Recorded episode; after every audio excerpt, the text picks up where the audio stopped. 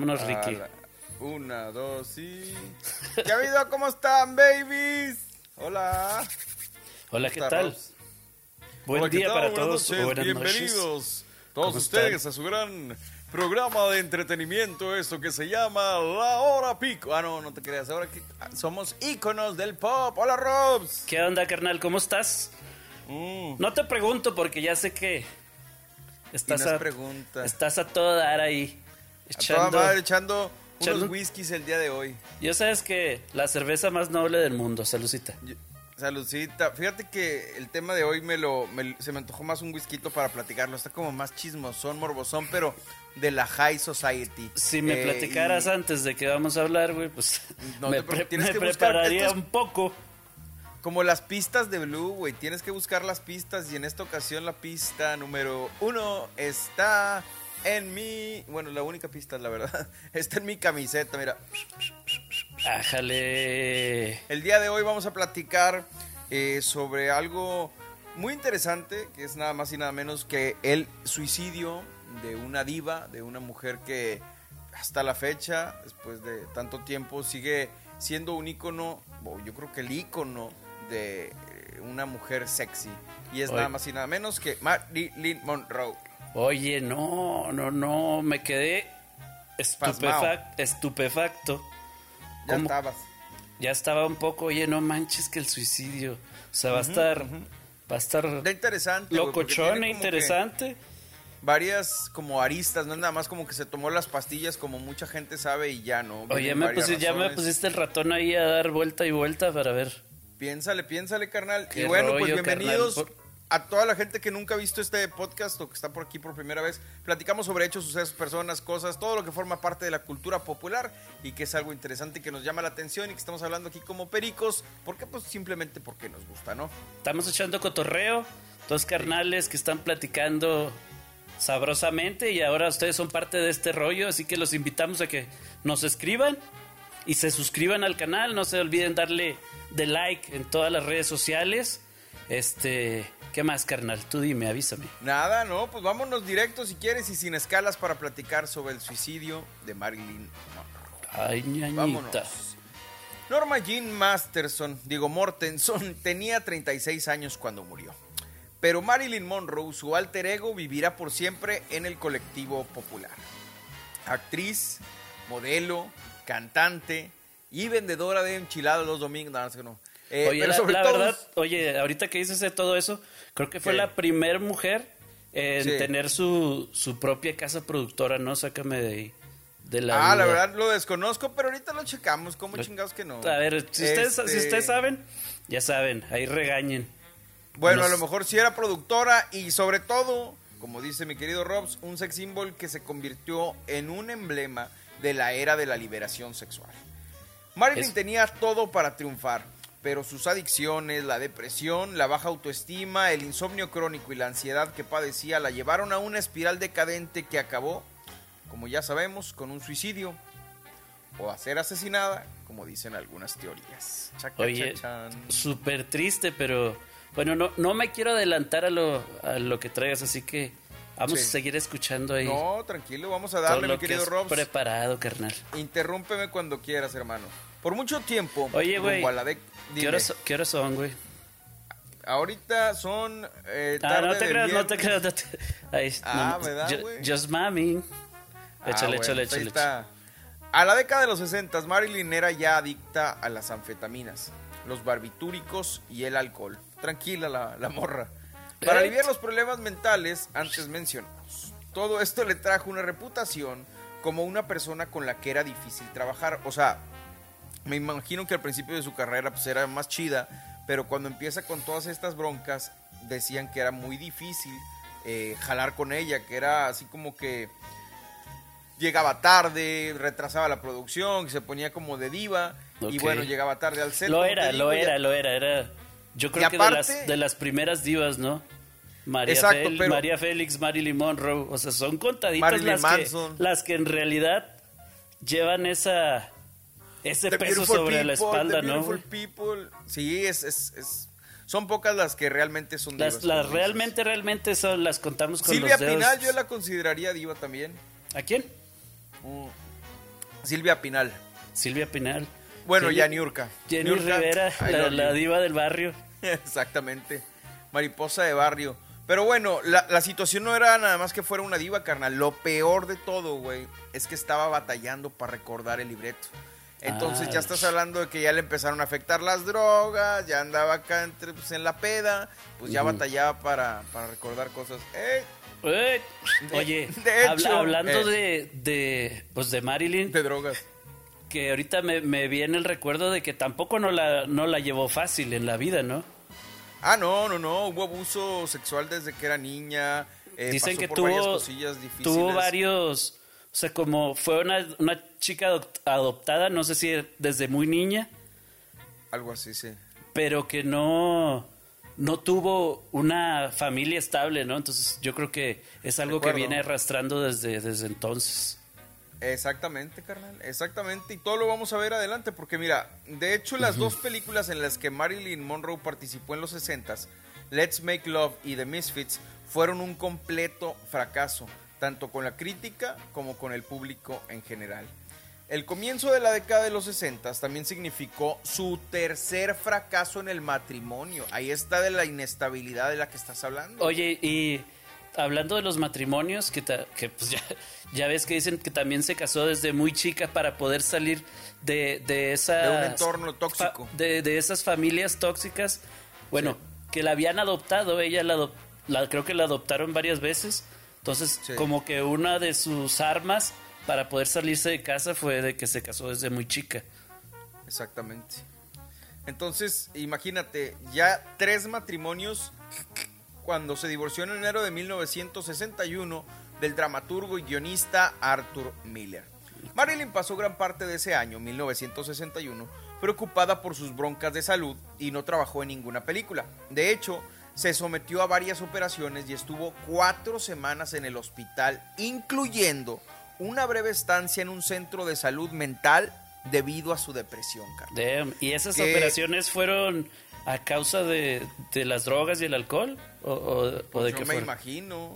Me imagino que sí, es que la morra ya andaba con broncas y pues ya traía así como que la salud muy deteriorada por todos sus excesos. Y le, le- recordando a la raza que no estamos hablando así como que de la vida en general de Marilyn, sino de el suicidio, ¿no? Y todo lo que conlleva todo, todo ese rollo. amigos. Le estoy dando nomás como que un background para llegar a ese, a ese punto porque pues tenemos que tener el argumento y el sustento. La morra, o sea, tenía broncas, imagínate, en el mundo era considerada como el icono más grande de- del sex appeal, güerita, hermosa, el estereotipo gringo de, de los años 60 y mm, imagínate tú que mucha gente pensaría, ah, no, pues ha de ser muy feliz y todo, pero pues traía sus broncas de salud mental, que esas no discriminan y le pegan a quien sea.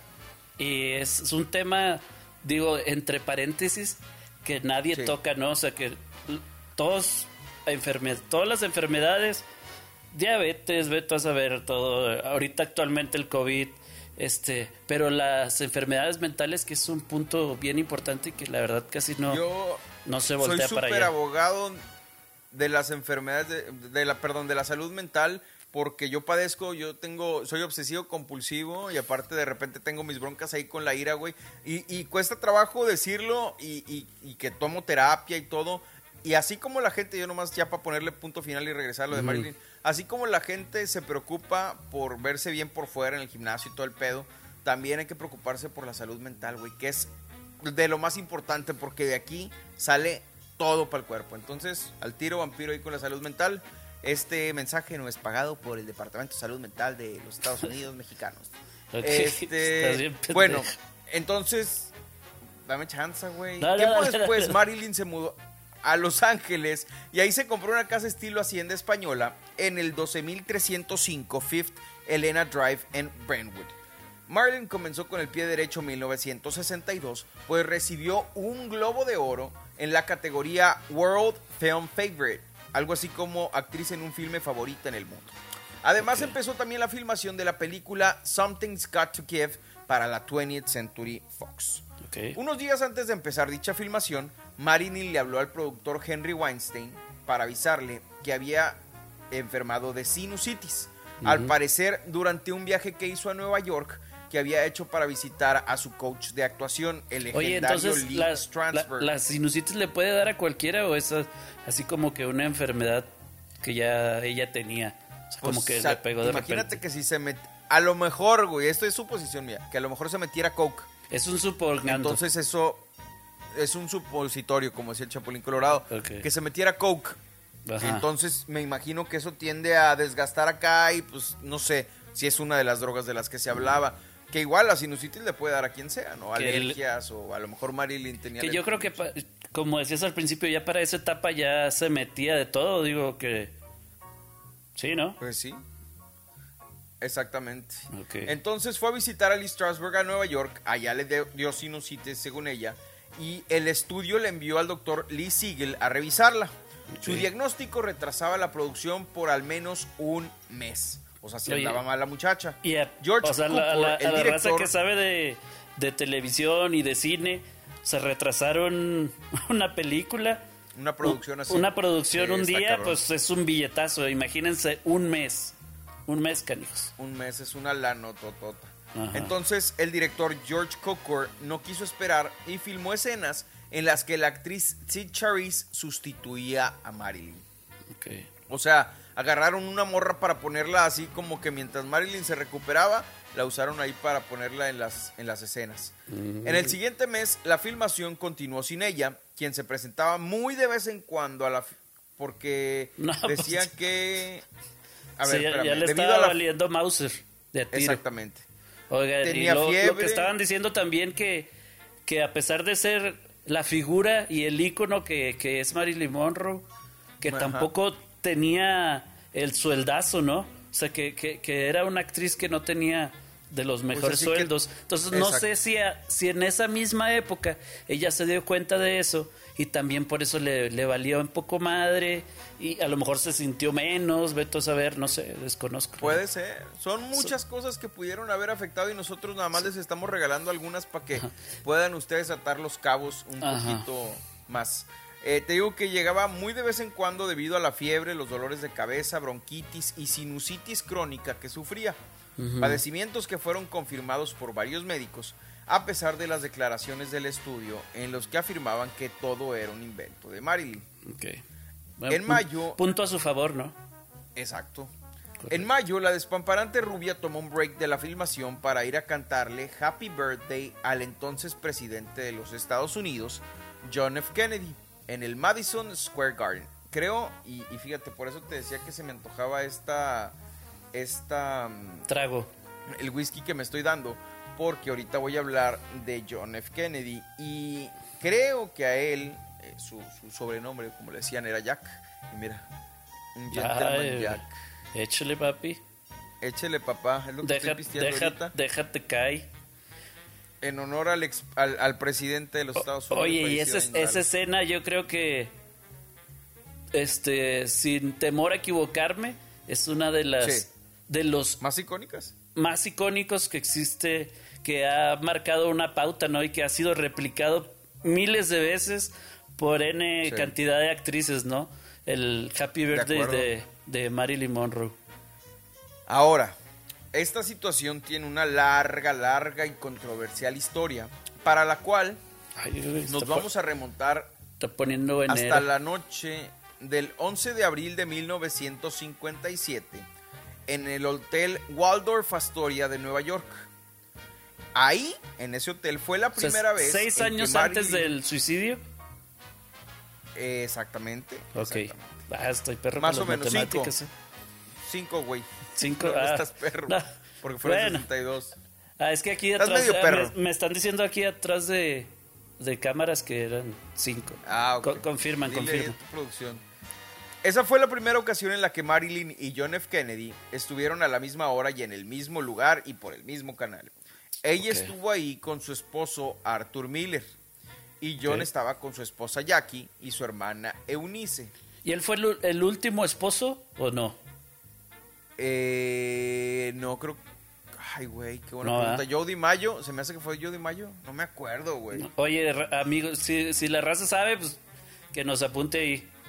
Sí, Ya, es que sí está difícil saberlo todo. se, se me fue, se me fue a mí también la onda del nombre. Ambos fueron fotografiados en varias ocasiones a lo largo de la velada, pero cada quien por su lado. Nunca hubo un encuentro entre Marilyn y John F. Kennedy esa noche. Según se cuenta, este encuentro vino en una cena en la casa del actor Peter Lawford en 1961. Ok. Peter estaba casado con Patricia, la hermana de John, es decir, Peter era el cuñado de John. La hermana, o sea, la, la esposa Patricia, la hermana de John, se hizo amiga de Marilyn mientras estaba filmando la película Let's Make Love. La fama de mujeriego de John F. Kennedy ahí se hizo presente, según muchos historiadores, la noche del 24 de marzo del 62, cuando ambos tuvieron un encuentro sexual en una fiesta en la casa de Bing Crosby. Donald Spoto, el biógrafo que escribió un libro Y de Marilyn, la apenas, biografía, apenas iba para allá. O sea, eso sí está ya súper. O sí, ya está más heavy. No, registrado, o sea, de que no fueron especulaciones, ya se sabe que sí existió. El biógrafo lo dijo. Donald Spoto, que es este señor que escribió el libro, asegura que Ralph Roberts, masajista y amigo personal de Marilyn, le contó que recibió una llamada de la rubia. O sea, Marilyn le marcó a su masajista. Oye, y para los que no saben, que Marilyn no era rubia, natural. Ah, no. Era. Era güe- güera vodka. Era morocha, güera, güera vodka, como dicen acá en el barrio. y cuando dices güera vodka, ¿a qué te refieres, hermano? Eh, déjenle en los comentarios, güey. Ahí búsquenle porque yo no les pienso decir. Ay, huevo, no, ya no te interrumpo, güey, síguele. Dale, no, este, bueno, eh, Marilyn le habló a su masajista esa noche pidiéndole técnicas de masaje para los músculos de la espalda. Y dice el masajista Ah, que en no. ese momento escuchó un distintivo acento bostoniano antes de que Marilyn le pasara por teléfono a Kennedy. Ah, Roberts agregó que Marilyn le había dicho que esa fue la única noche en la que tuvo algo que ver con él y que dio la impresión de que no era una situación de que así fuera de gran importancia para ninguno de los dos. Era algo que había pasado una vez nomás, un one night stand como dicen. Fue ese fin de semana y listo. El biógrafo escribió también en el libro que ningún biógrafo serio podría probar un romance entre Marilyn y Kennedy, pero lo que sí era seguro es que ambos se vieron por lo menos cuatro veces entre octubre de 1961 y agosto de 1962. ¿Ok? Siendo, siendo Kennedy presidente aún. Exactamente. Ah, bueno, no sé, güey. ¿Sí? A ver qué dice producción. No me acuerdo cuándo mataron a Kennedy. Dice que ahorita nos dicen. Bueno, ahorita nos pasan el dato. Por su parte, Susan Strasberg, hija del coach de actuación de Marilyn, a quien la actriz consideraba como una hermana, escribió en sus memorias, que nunca fueron publicadas, que Marilyn sí pasó la noche con el presidente, pero que le negó que fuera algo que tuviera futuro. Mm. En palabras de Susan, abro comillas, Marilyn amaba la clandestinidad y el drama de esa situación, pero Kennedy no era el tipo de hombre con el que ella quería pasar el resto de su vida, y eso lo dejó muy claro. Oye, por, por, por ahí leí, ahora que dices que, pues que estamos hablando de las relaciones y de Kennedy y todo, que, que ella buscaba como que un perfil de un hombre que se viera así como inteligente o que lo fuera. Entonces, Sí, claro. que O entre, poderoso, entre- güey. en- poderosos, inteligentes, en un, creo que existe un top ahí de, de los hombres que Marilyn buscaba. Buscaba y entre uno de ellos figuraba Albert Einstein. Entonces, neta. como un datillo. Creo que alguna vez lo leí este en el rincón del vago, no sé, güey. Miami me lo confirmó. Fuente ventaneando. Otra vez un saludo para. Pati, para- Pedrito, güey, eres Pedrito. mi ídolo, Pedrito. Pedrito es la onda, mucho, es la onda, es cabrón. Ahí lo etiquetamos. Pedrito Sola, I love you, motherfucker. Este, bueno, la situación es que. Eh, bueno, eso dijo Marilyn que no tenía futuro. Supuestamente esa noche en la fiesta de Bing Crosby, nos regresamos. Fue cuando le, le pidió a Marilyn. En esa fiesta de Bing Crosby, cuando tuvieron ese encuentro sexual, fue cuando John le pidió a Marilyn que cantara en su fiesta de cumpleaños en el Madison Square Garden. Ahí está la explicación lógica. Mm, El evento sucedió el 19 de mayo de 1962, 10 días antes del cumpleaños de Kennedy. Ante 15 mil personas. ¿Qué pedo, güey? O sea, el vato dijo, me voy a festejar que me cante la Marilyn. O sea, al, al más puro estilo de el expresidente de México, Porfirio Exacto. Díaz. Así de Ándale, que güey. hacen de su cumpleaños una fiesta. Digo, ya saben que existe... Y dijo, ¿saben no, qué? Mi oye, no, cumpleaños no- cae el, no cae el si- 15, cámbienme el grito para esa fecha, güey. No sé si eso es real o no también. Ta- Estaría bien Mm. No. platicarlo eh, en otro podcast, Pues no sí, sé. después lo platicamos, como chingados que no. Pero al más puro Eh, estilo. Al más puro estilo de Porfirio Díaz. El evento sucedió, como les digo, ese día. Eh, había muchas celebridades ahí. Peter Lawford fue el encargado de presentar a Marilyn, quien apareció enfundada en un abrigo de armiño, mismo que se quitó unos instantes después, provocando un grito de sorpresa en la audiencia. La actriz reveló un vestido color beige, casi del tono de su piel, debajo del cual no traía nada puesto, papá, lo que la hacía verse como si estuviera desnuda. De hecho, el vestido estaba tan apretado que según se sabe, tuvieron que cosérselo, güey, para que estuviera así apretado. Miami me lo confirmo. No, me imagino escena. O sea, lo Gracias, podía hacer, lo podía, dato. lo podía hacer, güey. Voy a preparar un whisky, ya, espérenme. ya para esa Pues sí. época ya Marilyn ya era súper reconocida en todas partes O sea, del no, mundo, había, había roto de que los esquemas, güey, y era súper, súper, súper seguida y la gente la sexy. amaba. Todo el Súper sexy. Y es que aparte no era una mujer como, como muy flaca, o sea, sí estaba dada, güey, o sea, era la, la- ay, güey, le estoy moviendo aquí el micrófono, perdón. Era la, la, la chida de... o sea, la- Perdonado. le valía gorro, güey, a la Marilyn. Pues es que, qué rico. bueno, no, no nos vamos a meter en, en polémicas, ahí luego platicamos de eso. Ahí nos del, avisan, del- pero no. Del, del Ah. estereotipo de, de- de la mujer, que, Exacto. ah, o sea, O sea que no, no, no, a lo que iba yo es que ahora hoy en día las mujeres quieren verse muy flacas y, y, eh, en ese tiempo no se usaba eso y Marilyn era otro tipo de cuerpo que tenía, ¿no? No, no que uno Pero sea es- mejor que yo- otro. Yo, yo pienso que porque, o sea, las mujeres se quieren como que es una competencia, ¿no? De que quién está más delgada, pero pues, ¿a quién le quieren gustar? No sé. Bueno, X. A mí. Ay, güey, me quedé. Espérenme. Este, bueno, tuvieron que coser el amarillo, para que se alivianara la Marilyn. Caterpillar. Te escucho, te escucho, carnal. para que quede así. Amarillo Caterpillar. Eso. Con ese atuendo y una voz apasionada y sensual, Marilyn con- cantó Happy Birthday, Mr. President a John, quien fue solo al evento, pues Jackie, su esposa, sabía que Marilyn iba a ir al evento y no acompañó a su marido. Ojo, ya se olía algo ahí, ¿eh? O sea, que decía, ¿qué pedo? Pues, ¿Por qué voy a ir? Después del evento, Sí. Marilyn regresó a Los Ángeles, donde continuó con la filmación de la película y celebró su cumpleaños 30 y- 36 en el set el primero de junio. La actriz estuvo ausente por varios días otra vez, lo que provocó que 20th Century Fox la despidiera el 7 de junio, demandándola por incumplimiento de contrato, pidiendo 750 mil dólares en daños y perjuicios. papá. Una feriecita, pero, o sea, también agarra, ha de haber agarrado la fiesta bien extremo. Si después del cumpleaños ya no Bien se apareció. ser. O bueno, Así no, es que no, no quiero decir eso, pero porque ya sabíamos que tiene, tuvo problemas, ¿no? Entonces, pues as- hasta dicen que su mamá padecía esquizofrenia. No sé, la verdad. Entonces, No, es que está Pudo que ella también- tuviera ahí rollos ahí extraños, ¿verdad?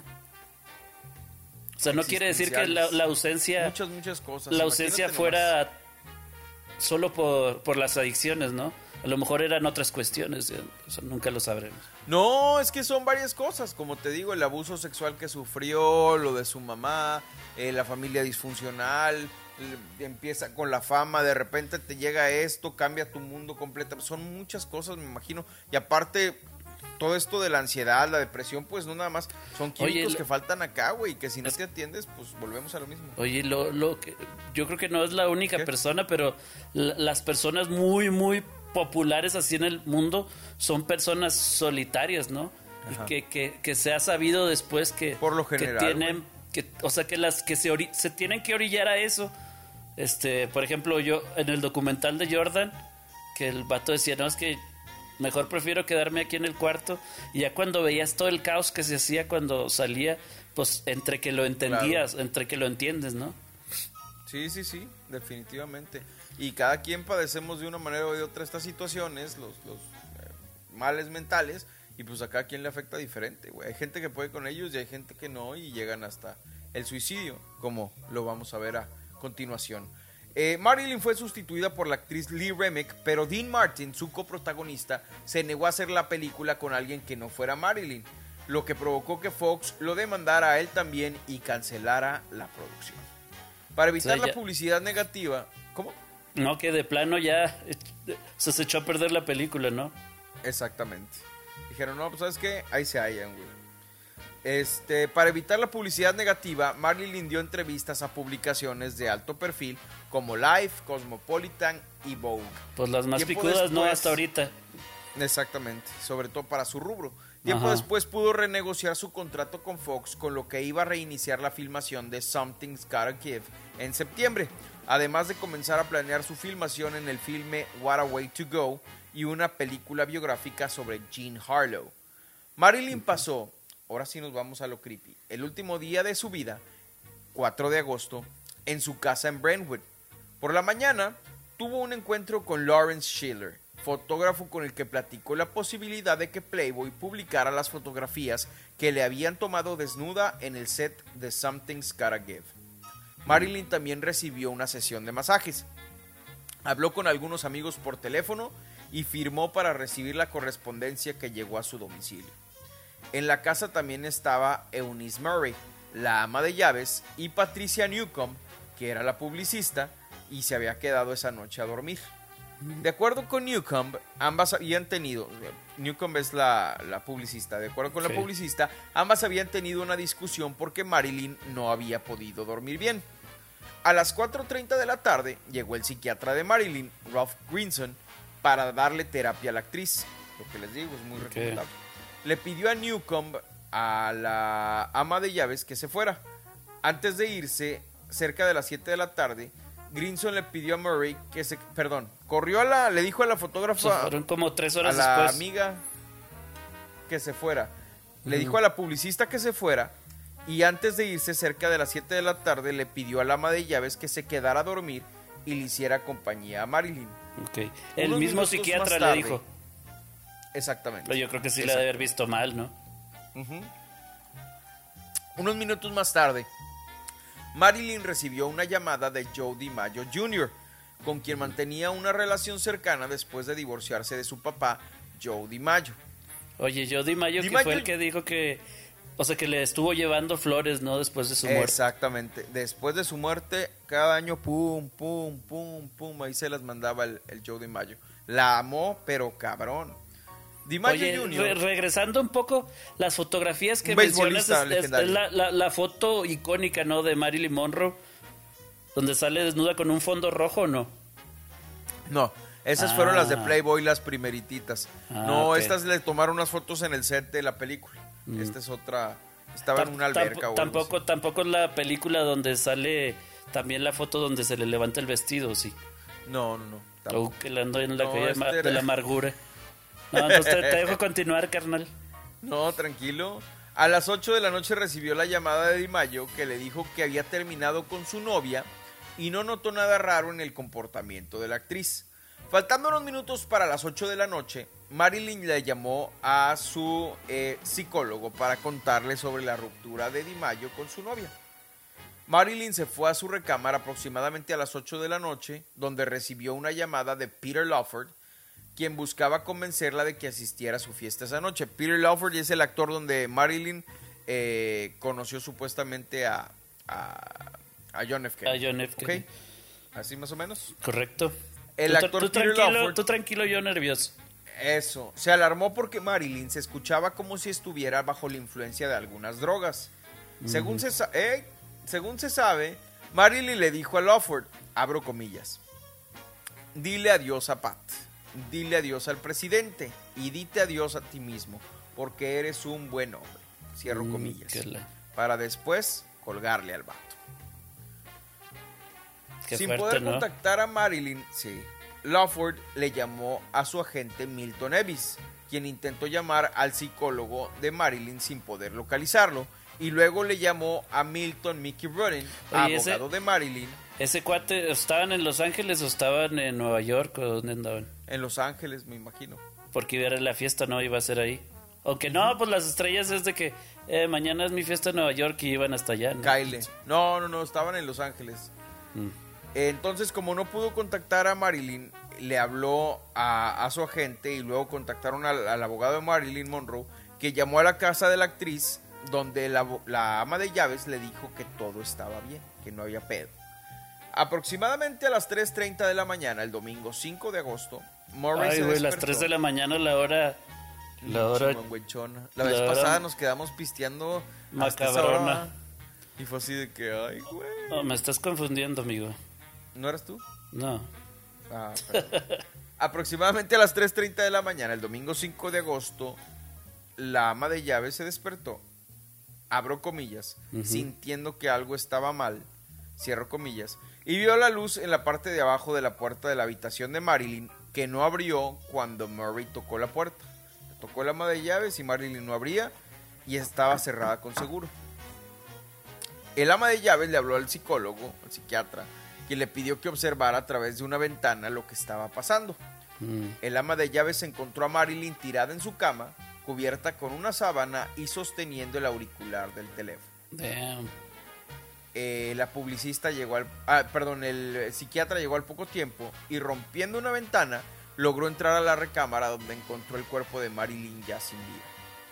El psiquiatra llamó al doctor de cabecera de Marilyn, Hyman Engelberg, Engelberg, quien llegó a la vivienda cerca de las 3.50 de la mañana y confirmó el fallecimiento de manera oficial. Tres cinco, o sea, la ama de llaves Sí. fue a las 3 cigarra. Sí, pero pues en lo que le hablaron a este güey, llegó, checó y vio todo el pedo, pues ya lo confirmó hasta más tarde. Mm. No pasó mucho. A las 4.25 de la mañana, ambos notificaron la muerte de la actriz al Departamento de Policía de Los Ángeles. El investigador forense Thomas Noguchi fue el encargado de hacer la autopsia de Marilyn y basándose en el avanzado estado del rigor mortis al momento en el que el cuerpo fue encontrado, se dedujo que la actriz había fallecido entre las ocho y media y diez y media de la noche. Verga, pues. Entonces la, la ama de llaves no hizo muy bien su jale, ¿no? Güey, no estés diciendo groserías, pendejo, nos van a censurar. Oye, tú también me estás diciendo bien feo. Sí, pero tú sacaste la, la heavy metal. ¿Qué dije? Le valió, le valió sí, B. exacto. Exactamente. Es que sí, o sea, de que, oye, te, te encargo porque, pues es que Marilyn, pues ya sabes cómo anda. Anda media acá, pachurrada. Y, y la María, sí, yo aquí se la cuido. Y acá, No se preocupe. A, debe estar en el Facebook o no sé, güey. Bueno, pues el No. reporte toxicológico concluyó que la causa de la muerte de la actriz había sido una sobredosis aguda de barbitúricos. Marilyn tenía 8 miligramos por ciento de hidrato de cloral y 4.5 miligramos por ciento de nembutal en su sangre y Oye, 13 para- miligramos para los por que no ciento somos- de pentobarbital es- en su hígado. Para los que no somos estudiados, ¿esos barbitúricos son como tranquilizantes o qué? No, pues sepa la madre, yo tampoco sé, güey. ¿Me diste cara de drogadicto qué? Mm. Oh, pero como me estás platicando, dije yo, a lo mejor, A lo mejor este Sas. pendejo sabe. a lo mejor es de lo que toma o no sé. No, la verdad no sé qué es, güey. Pero. Pero estoy seguro que, sí, habla algún experto viéndonos, Que nos entonces pueda platicar. platíquenos, échenos ahí la... La policía encontró botellas vacías de dichos medicamentos al lado de la cama de Marilyn y confirmaron que en el cuerpo de la actriz no había heridas o moretones que pudieran indicar otra situación. El 17 de agosto, el forense Theodore Curfey clasificó la muerte de Marilyn como un, abro comillas, probable suicidio, cierro comillas. Eh. De hecho, la teoría de una sobredosis accidental fue desechada porque las dosis encontradas en el cuerpo de la actriz sobrepasaban por mucho los límites letales y habían sido consumidas. Mm. Entonces, Abro o sea, pero comillas. eso sí está escrito de que probable... Ajá, Verge. o sea, fue lo que dijo el, el forense. Y sobrepasaban los límites letales y habían sido consumidas, abro comillas, en un trago o en pocos tragos en un minuto aproximadamente, cierro comillas. Ay. Al momento de su muerte se reportó que Marilyn había estado en un mood depresivo, mostrando un aspecto desaliñado sin interés en mantener su apariencia en buen estado. ¿Cómo la ves? Qué loco. O sea, bueno, está muy exacto, ¿no? Exactamente. No, no, sé si es realmente se puede lograr. Pues me imagino que los doctores sí le sabían, güey. Tal y, y, la onda es que nunca se, forenses. nunca se encontró una nota de suicidio. En su reporte final, Norman pues nomás, la, nomás, la, llamada de despedida, ¿no? Nomás, nomás, no, nomás la llamada de despedida. Nomás la llamada que se despidió ahí de toda la racía. En su reporte final, Norman Favreau, Robert Littman y Norman Tabachnik, psiquiatras del Centro para la Prevención del Suicidio de Los Ángeles, escribieron, abro comillas, la señorita Monroe sufría problemas psiquiátricos desde hace mucho tiempo. Experimentaba muchos miedos y depresiones frecuentes. Sus cambios de ánimo eran abruptos e impredecibles. Dentro de los síntomas de desorganización, sus problemas de sueño eran prominentes, por lo que había tomado sedantes durante muchos años. Por esa razón, ella estaba familiarizada y experimentada en el uso de sedantes y era consciente de sus peligros. En nuestra investigación, nos dimos cuenta que la señorita Monroe había expresado varias veces sus deseos de darse por vencida, de abandonarlo todo e incluso de morir. En más de una ocasión en el pasado, ella tuvo intentos de suicidio usando sedantes, o sea, ya lo había hecho. En dichas ocasiones... Ahí está la respuesta, ¿no? O sea, los que nos iban a escribir que... Escribir. Los que nos iban a poner ahí que eran los barbitúdicos, pues son sedantes. Gracias. Exactamente. En dichas ocasiones pidió ayuda y fue rescatada. Es nuestra opinión que el mismo patrón fue repetido a la tarde del 4 de agosto, a excepción del rescate. Nuestra práctica con información similar recabada en otros casos en el pasado nos lleva a recomendar una certificación para dichas muertes como probable suicidio. Vistas adicionales para el suicidio provistas por la evidencia física son los altos niveles de barbitúricos y de hidrato de cloral en la sangre, que con otras evidencias de la autopsia indican la probable ingestión de grandes dosis de drogas en un corto periodo de tiempo. La botella completamente vacía de Nembutal, una prescripción para la cual 25 cápsulas habían sido expedidas un día antes de la ingestión, y la puerta cerrada con seguro en su habitación, lo que era inusual. Cierro comillas. Damn, Está interesante. Pero. Pero son. Es una gran cantidad muy pues supongo que es demasiado, ¿no? No, no sé. Pues sí, güey. Pues no sé qué tanto sea, pero, o sea, por ejemplo, si son opioides o chingaderas así, güey, no, pues ahí te encargo. Ah, por pues, eso lo. El experto, el experto. La situación es que fue un suicidio, un asesinato, una conspiración del gobierno para acabar con esta mujer que decían que era socialista. Verdades, mentiras, dudas, secretos, misterios Jamás se sabrá oficialmente cuál fue la razón por la que Marilyn murió, pero definitivamente ese 4 de agosto de 1962 una estrella en el firmamento se había apagado, no sin antes cumplir la famosa frase que los labios de Norma Jean habían pronunciado una y otra vez. Abro comillas, no quiero ganar dinero, solo quiero ser maravillosa. Cierro. Eh, creo que sí lo logró, güey. ¿Lo fue? Lo fue. Creo que lo fue, lo logró y te digo, en algún una revista este popular fue donde leí eso de que realmente no era una actriz así súper pagada, que era de las de las más populares que había en la época, pero no tenía el super De hecho, eh, una comedia en la que ella participa, la de Madre, en español se llama Una Eva y dos Adán, es ay güey, se me fue el nombre. Dios mío. Eh, espérame, espérame tantito. Bueno, su comedia. El avión. Eh, ya estamos viejos, güey. ¿Estamos? Dijo. Ay, no, tú no. Yo siempre. Este, Some like, it, Some like It Hot. Es una película que ella hizo con muy famosos comediantes, con Tony Curtis y Jack Lemmon. Y esta película está considerada como una de las mejores comedias de todos los tiempos, güey. O sea, está interesante, la trama está chidita, entonces para la gente que la quiera ver, recomendable. Dale, dale, dale. Después platicaremos más. Ah, si, si, si les interesa que hagamos un video de, las teorías, porque ahorita se los acabo de platicar como lo que se Como el dice suicidio, la- la versión oficial. La versión oficial, pero hay muchas aristas, hay mucha gente que dice que la mandaron matar del gobierno, mucha gente que dice que la gente eh, la atacaba por ser supuestamente comunista. eh, hay muchas teorías, entonces si de repente les late la, la- la idea, pues les grabamos un video. ¿no? Oye, y luego también que se hizo judía, ¿no? Un pedo de esos. O sea, Hay eh, te digo que su, su vida estuvo llena de vuelcos y de cambios y de problemas, lamentablemente. Lamentablemente, si pueden echarse una película de Marilyn Monroe, pues chequenla, pues la morra era, era- Es que no era la gran actriz, güey, pero yo creo que hacer el símbolo sexual que fue y todo, No, pero pues, la trae, como decían acá en el pueblo, tiene la sangre liviana, ¿no? O sea, sí cae bien. Exactamente, O sea, exactamente. porque hay otras actrices que sí son unos personajes ahí. Artrices. unas artistris y como que dices tú, ah, esto es bien sangrona. Pero no, Exacto. Marilyn era, era acá racilla. Era racilla. Y bueno, pues lamentablemente ya no está con nosotros. Ahí está la información. Esperamos que les haya gustado.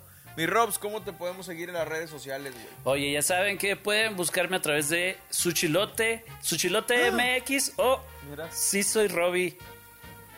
¿Cómo no? En todas las redes sociales, ahí me pueden encontrar. Mira mi, mi, El mi pin de sushilote. ¿El tuyo cuál? Ah, jale. A mí me pueden seguir en arroba don Mario Gómez en Twitter y en Instagram.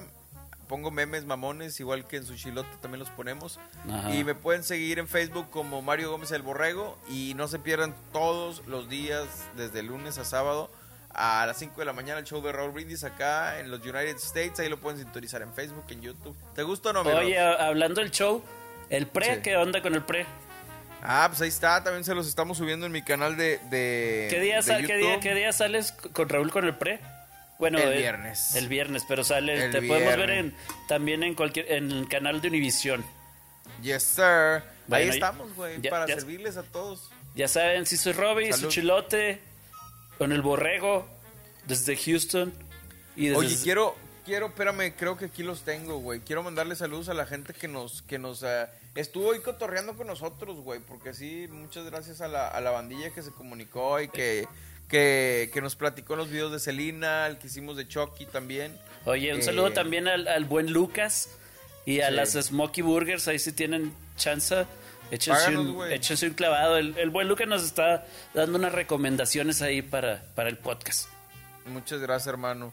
Este, a ver, déjame ver, espérame aquí. Bueno, en, en lo que investigas ahí, también Ángel Mario también que nos echó ahí, nos dio unas probables De- historietas unas- que podemos historietas sacar hacer. A De las caricaturas de nuestra infancia, pero sí, sí, ese está pendiente. Saludos a Rosy Plata, saludos, gracias a JR Derma, a Pepe Bustillo, saludos, carnal.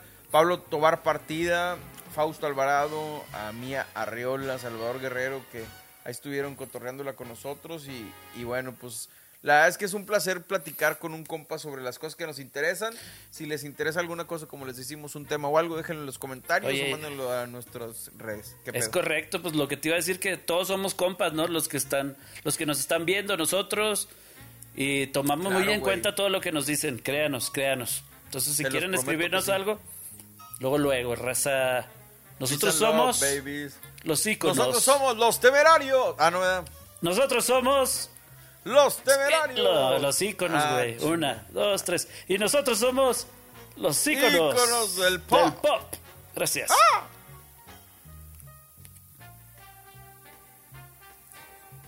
Ahí está. Listo. Bueno, Millones lo- de colores.